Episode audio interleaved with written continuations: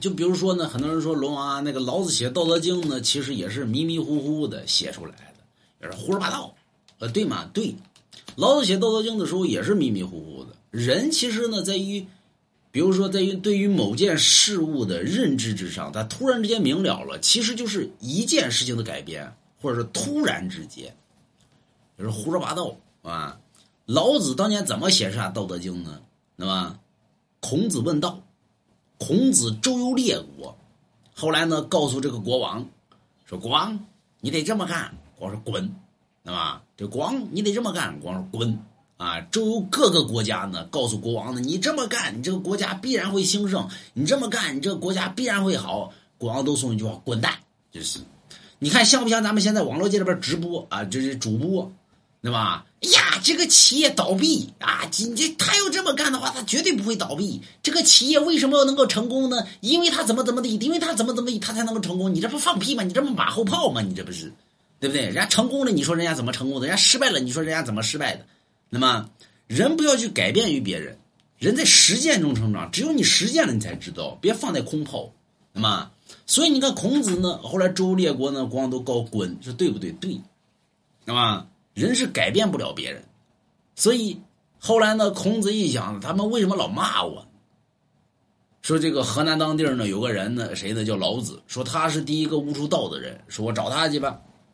而孔子问道，孔子见到老子说：“老先生，听说你悟出了道，那么何为道呢？”老子告诉孔子：“道不可言传，道不可奉献，道不可僭越，道不可用肢体而形容。那么何为道？道只在人的心中，每个人心中跟每个心中道是不一样的。”所以你自己品去，啊，所以叫品道悟道，啊，自己悟去。所以后来呢，孔子一想也对，我改变不了别人，我教别人呗，对吧？孔子回到鲁国，收弟子三千，教七十二贤能。啊，说龙王，你是个办公室不是要饭的，真的假的？真的，啊。所以呢，人是改变不了，就跟你现在，你老想改变别人，你不改变，我想改变于你，你能改变个毛？你能改变？你谁也改变不了，对吧？你只有先改变于自己，你只能把自己的能耐交给别人。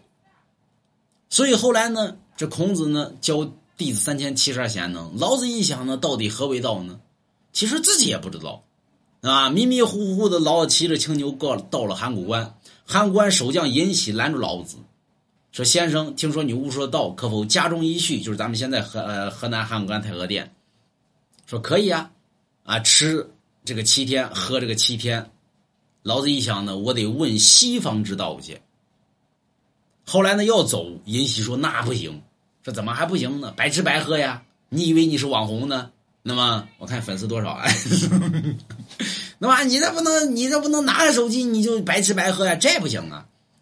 老师说：“那你想咋地？嗯，听说先生悟出了道啊，您把你悟出的道您写下来。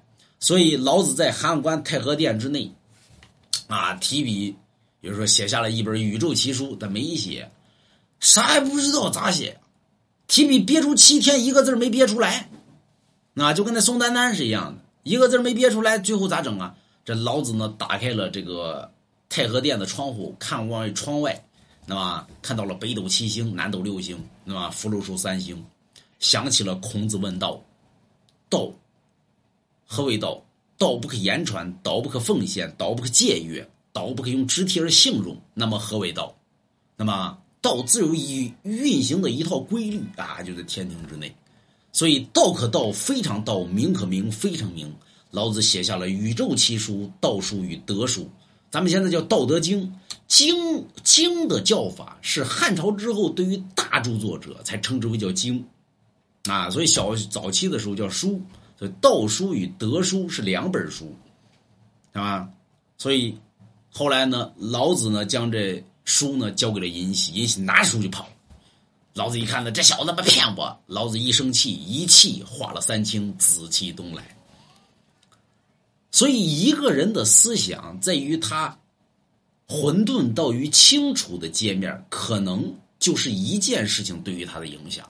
比如咱们现在呢，很多人呢老想让这个孩子呢一下就能长大，那想得美，对吗？人未遇生死，人不能明智，所以人是在经历中成长。